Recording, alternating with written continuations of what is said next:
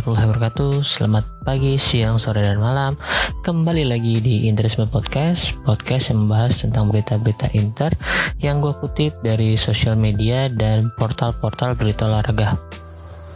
Kali ini gue tag hari Rabu malam Tanggal 10 Maret Satu hari setelah pertandingan Inter melawan Atalanta.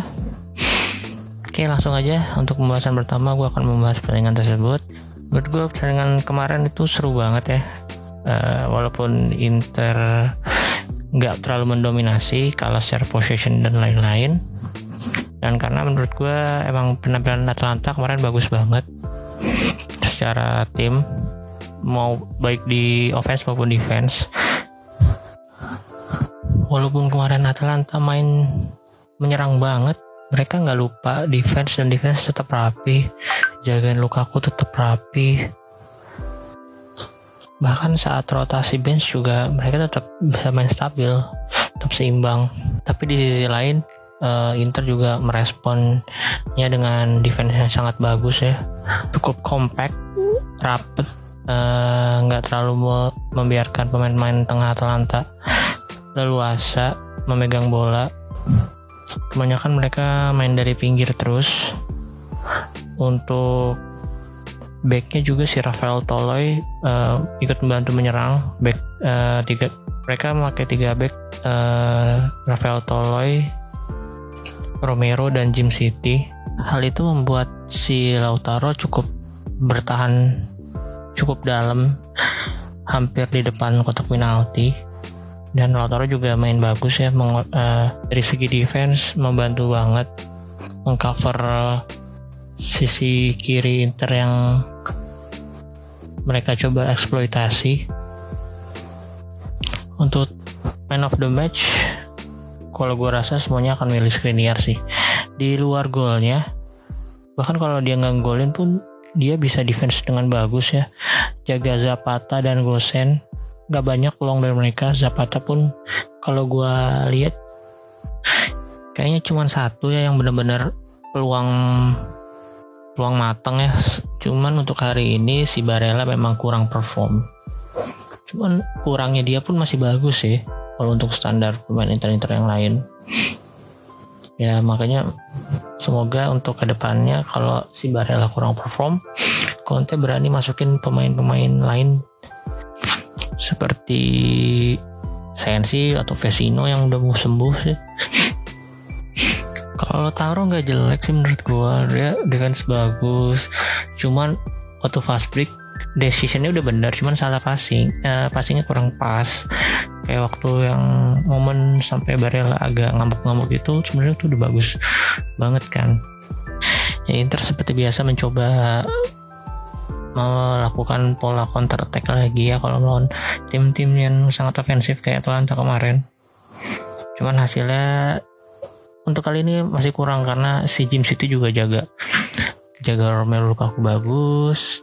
Apalagi si Romero itu gue gue kasih kredit untuk yang hampir jadi gol keduanya tuh hampir jadi gol kedua Inter yang peluang Mas Lukaku setelah si Jim City kalau nggak salah kalau reset Romero, uh, Romero bisa tackle bolanya bersih menurut gue bersih banget itu dan kalau gue perhatiin kemarin Conte juga ngelakuin sesuatu yang jarang ya yaitu masukin pemain di awal-awal babak kedua di tepatnya di menit menit ke 52 dia masukkan Erikson menggantikan Vidal.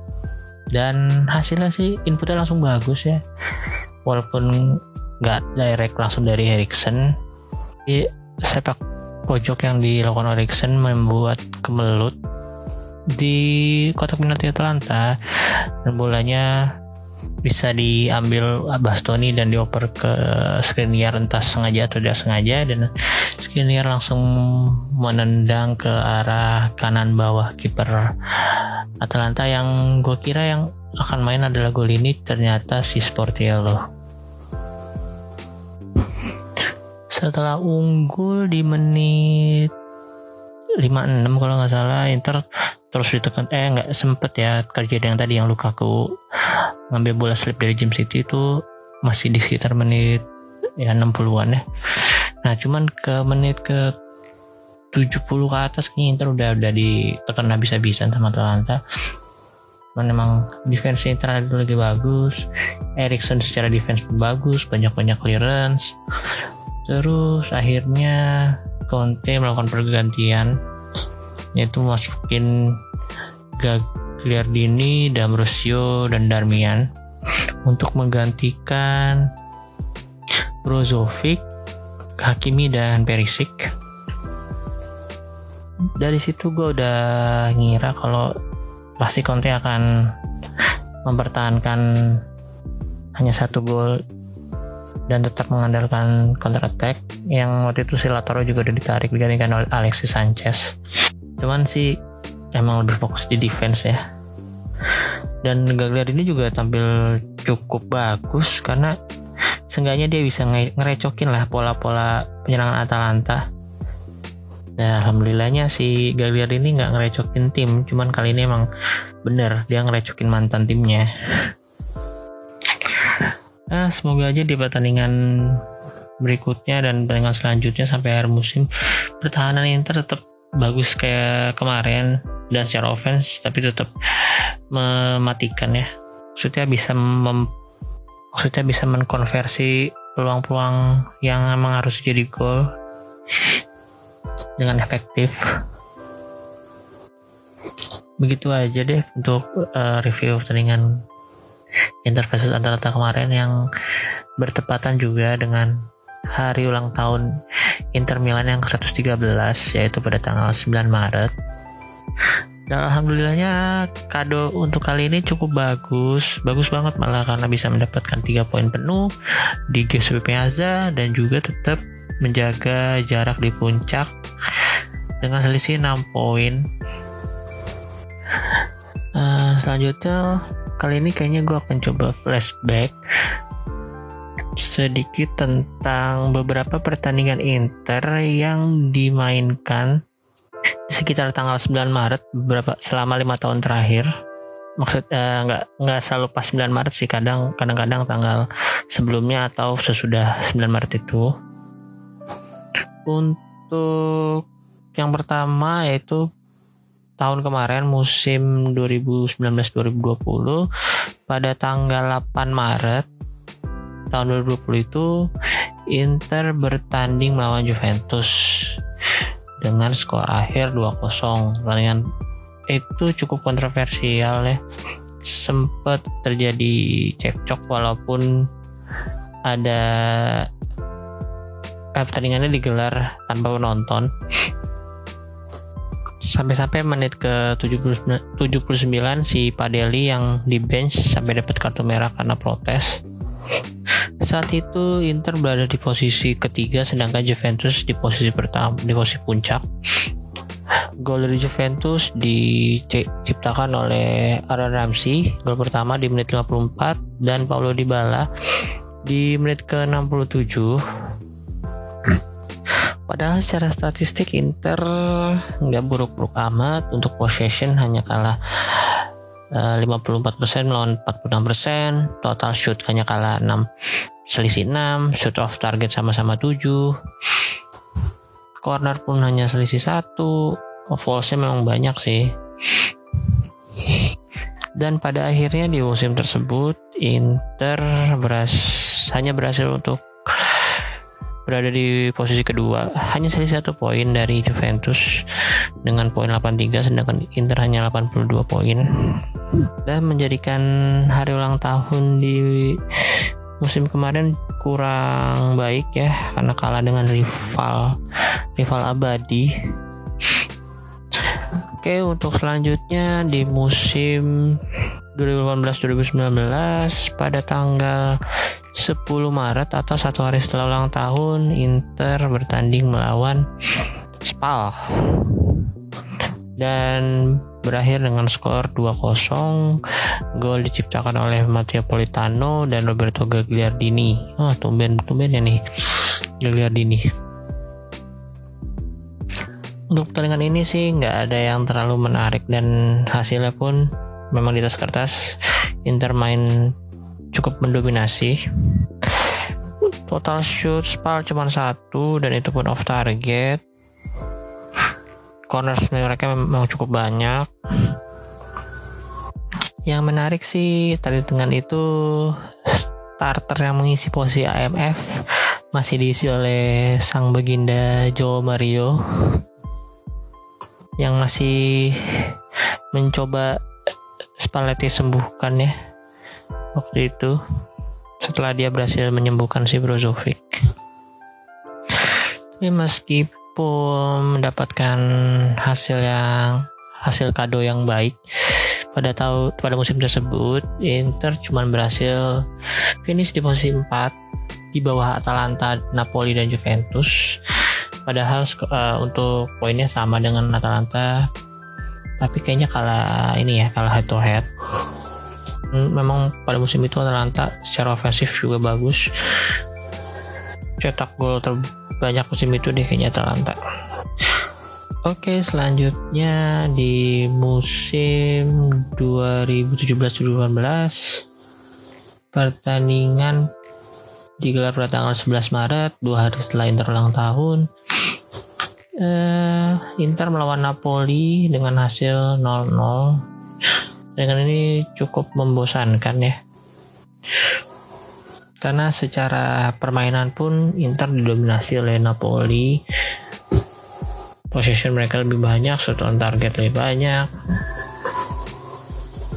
Ini memang lagi diserang terus tuh dan musim itu memang Napoli lagi bagus ya karena pada akhir musim Napoli berhasil finish di peringkat 2 dengan poin 91 hanya selisih 4 poin dari Juventus. Dengan poin 95 sedangkan Inter cuma berhasil finish di posisi 5 musim itu dengan poin 72 lagi-lagi poinnya sama dengan posisi posisi 4 si Lazio. Dan berarti pada musim itu Inter gagal. Eh sorry sorry enggak ya. Pada musim itu Inter berada di posisi 4 dan akhirnya Kak bisa balik lagi ke UCL lewat gol dramatis dari Matias Vecino di akhir-akhir di injury time babak kedua menjadikan skor 3-2 melawan Lazio. Oke, untuk selanjutnya kita lanjut mundur ke musim 2016-2017. Nah, musim ini menurut gue paling menarik ya, paling lucu ya. Setelah pada tanggal 12 Maret Inter berhasil menang melawan Atalanta yang saat itu berada di posisi 6 sedangkan Inter berada di posisi 5 Inter menang dengan skor 7-1 loh. 7-1 gue cukup kaget juga sih Inter waktu saat itu bisa menang 7-1 karena pada pertandingan dua pertandingan sebelumnya itu lawan Roma Inter sempat uh, kalah cukup besar juga kalah 3-1 dari Roma tapi bisa bounce back di pertandingan selanjutnya. Melawan Cagliari menang 1-5 dan di pertandingan Atalanta ini menang lagi 7-1 gue inget banget di pertandingan ini ada dua orang yang mencetak hat trick pertama ada Banega dan siapa lagi kalau bukan Mauro Icardi. Satu gol lagi itu digolin oleh Gagliardini mantan pemain Atalanta sendiri. Menariknya Icardi bisa hat trick melawan Atalanta hanya dengan 6, 26 menit. Mencetak hat trick selama, hanya selama 9 menit yaitu dari gol pertama dicetak menit 17 gol kedua ke menit 23 gol ketiga cetak di menit 26 kemudian untuk Banega dia mencetak gol keempat di menit 31 gol kelima di menit 34 terus gol keenam cetak oleh Gagliardini di menit 52 kemudian Banega menyempurnakan hat trick ya dengan mencetak gol direct free kick di menit 68 Sedangkan untuk Atlanta hanya berhasil membalas satu gol lewat Remo Fruller di menit 42. Padahal saat itu Atlanta masih diisi pemain-pemain bagus kayak Petanya, Papu Gomez juga lagi on fire. Waktu itu Yasmin Kurtik dan ada andalan tim sebelah AC Milan sekarang Frank Casey, andalan Roma Spinazzola, terus. Backnya masih ada Caldara Toloy juga. Dan selain itu yang bikin menarik lagi setelah pertandingan menang lawan Atlanta 7-1 itu Inter kayak dikutuk nggak menang dalam 8 pertandingan berturut-turut. Yaitu kalah sebanyak enam kali dan seri sebanyak dua kali. Kayaknya semenjak itulah uh, fans-fans Inter udah mulai kayak menghindari kalau Inter habis menang besar itu agak takut kalau pertandingan selanjutnya hasilnya akan negatif biasanya sejak musim itu.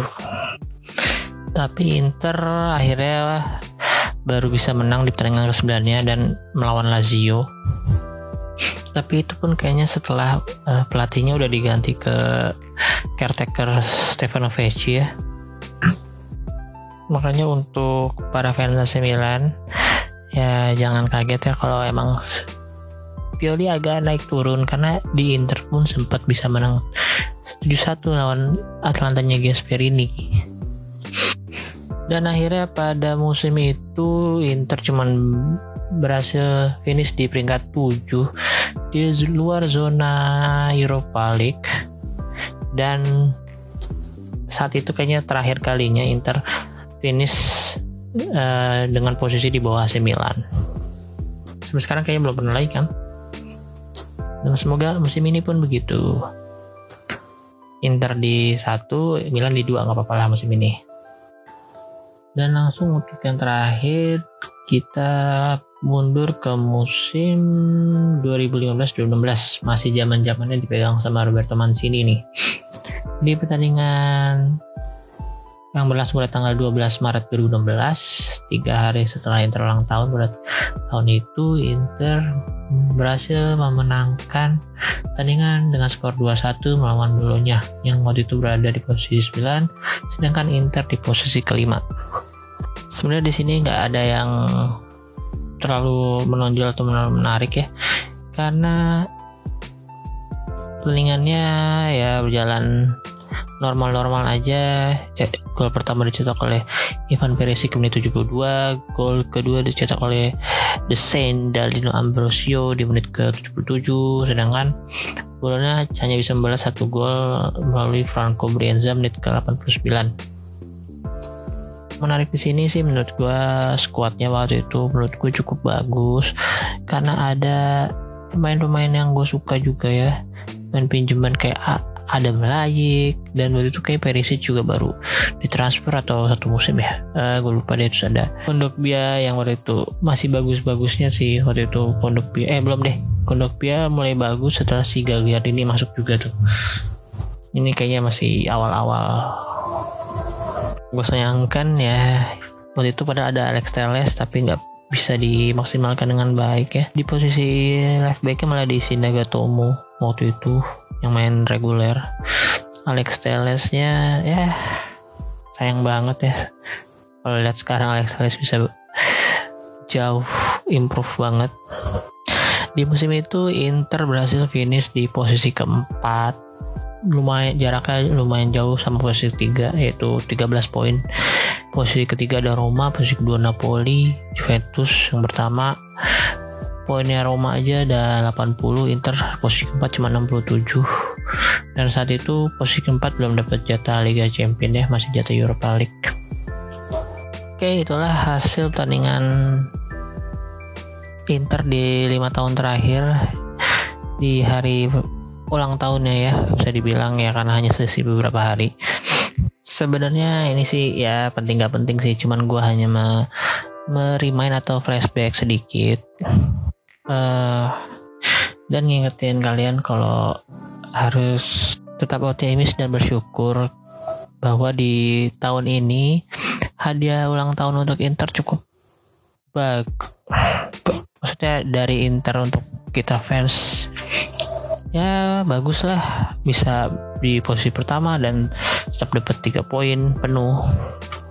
Dan gue akan ngucapin selamat ulang tahun untuk klub kesayangan gue yang nggak pernah pindah-pindah ya dari dulu. Gue cuman suka klub Inter Milan. Nggak pernah fokus ke klub-klub liga lain ya. Cuman liga Italia doang. Dan itu Inter Milan satu-satunya Terima kasih udah menemani gua sampai gua berusia 26 tahun sekarang. Walaupun kadang-kadang cukup ngeselin ya klub ini. entah dari pemain atau manajemennya cuman sekarang sih udah positif ya dari segi dari segi tim mereka udah bonding banget udah kompak mau baik di ruang ganti atau di atas lapangan dan harapannya dari gue sih semoga eh semoga tahun ini benar-benar lah jadi tahunnya. Inter bisa mengambil Scudetto kembali dari tangan Juventus. Setelah ya 10 tahun nggak mendapatkan gelar apa-apa kecuali ICC harapan gue secara finansial pun Inter akan bangkit lagi ya. Mau itu dijual ke perusahaan mana pun atau tetap dipegang Suning tapi ada beberapa persentase sahamnya dibeli oleh mau dari Inggris atau Amerika ataupun Arab. Kita di sini cuma bisa berharap uh, hasilnya atau manajemen bisa terus berbenah dengan baik terus untuk uh, sponsor tahun depan pun semoga nilainya cukup besar. Dan kalau untuk pribadi sih semoga Inter bisa buka Inter Store di Indonesia. Ya untuk satu tahun atau dua tahun ke depan lah semoga Inter bisa membuka beberapa gerai Interstore di berbagai negara. Kan bisa menambah dapatan Inter ya dari segi merchandise dan jersey. Karena gue bingung ya kalau sekarang mau beli produk-produk Inter selain jersey itu di mana? Kayak sweaternya tuh gue suka banget tuh yang kemarin Natal terus kaos-kaosnya yang tahun baru Cina. Gue suka modelnya cuman gue bingung mau beli di mana. Kalau misalnya beli di Interstore lewat online kan itu mahal ya. Maksudnya ongkirnya mahal dan harganya pun bisa dibilang hampir setengah dari harga produknya harga ongkirnya. Oke deh untuk kalian yang mau ngasih atau mau berbagi harapan-harapan kalian tentang Inter di tahun ini dan tahun depan boleh langsung reply di Twitter gua. Kita sharing sama-sama. Gimana harapan kalian? Eh next selanjutnya gue akan membahas sedikit tentang preview pertandingan Inter versus Torino yang akan berlangsung hari Minggu ini jam 9 malam. Ya away ke Torino ya. Saat ini Torino masih di peringkat 18 klasemen Serie A. Sementara untuk lima pertandingan terakhir Inter melawan Torino, Inter bisa memenangkan tiga pertandingan, seri satu kali dan kalah satu kali. Di pertandingan Inter melawan Torino kemarin di Giuseppe Meazza, Inter sempat tertinggal 1-2 ya. Fase-fase kemarin itu fase-fase saat Inter perlu ketinggalan dulu baru bisa main semangat. Cuman kalau sekarang sih harusnya udah dari kemarin sih udah main semangat terus ya dari awal pertandingan. Udah mengerahkan seluruh kemampuan mereka masing-masing. Apalagi sekarang untuk merebut posisi starting lineup cukup sulit ya mereka saling bersaing jadi pasti di latihan pun akan selalu memberikan yang terbaik dan saat dipilih jadi starter pun pasti mau menunjukkan yang terbaik dari menit pertama kalau sekarang. Untuk perkiraan formasi versi Gazeta gak banyak berubah dari pertandingan sebelumnya hanya Erikson yang kayaknya akan tampil dari menit pertama lagi. Setelah kemarin Vidal sempat main pertama main starting eleven atau lawan Atalanta. Sedangkan di sisi Torino di kiper pasti tetap mereka akan memainkan Sirigu untuk formasinya tetap sama 352 flat. Backnya ada Izo, Lianco dan Rodriguez.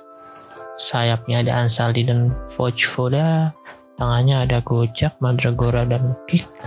Untuk strikernya cukup menarik ya Belotti masih diragukan tampil jadi kemungkinan akan Sanabria dan Zaza yang mengisi starting line up selain Belotti sebenarnya ada juga pemain yang cukup merepotkan yang kayaknya absen pertandingan besok yaitu Singgo Singgo ini yang dadanya sempat ditendang oleh Yong pada pertemuan pertama kemarin yang menghasilkan penalti jadinya kalau benar Singgo nggak main ya kayaknya harusnya sih Perisik bisa manfaatkan kekurangan sisi kanan Torino. Dan semoga Persik gak main turun lagi seperti kayak waktu lawan Parma. Selain Belotti dan Sisingo itu ada satu lagi yang kemungkinan diragukan tampil yaitu Nkolo back yang waktu di pertandingan pertama menyebabkan penalti. Yang yang melanggar Hakimi waktu itu. Untuk prediksinya sih kayaknya Torino karena masih di posisi ke-18 pasti akan berusaha mencari poin. Cuman kayaknya nggak akan berani terlalu menyerang kayak Parma kemarin dia akan lebih main dal uh, defensif mengandalkan serangan-serangan balik. Pemain yang harus diwaspadai di sini ada Mandragora dan Lutik ya kadang-kadang Zaza juga bisa cukup merepotkan. Kayak di pertandingan pertama dia berhasil mencetak gol. Harusnya sih Inter bisa menekan dari sejak menit pertama ya memanfaatkan mismatch antara Hakimi dan Ansaldi karena Ansaldi kalau diajak lari kayaknya akan pasti kalah sama Hakimi.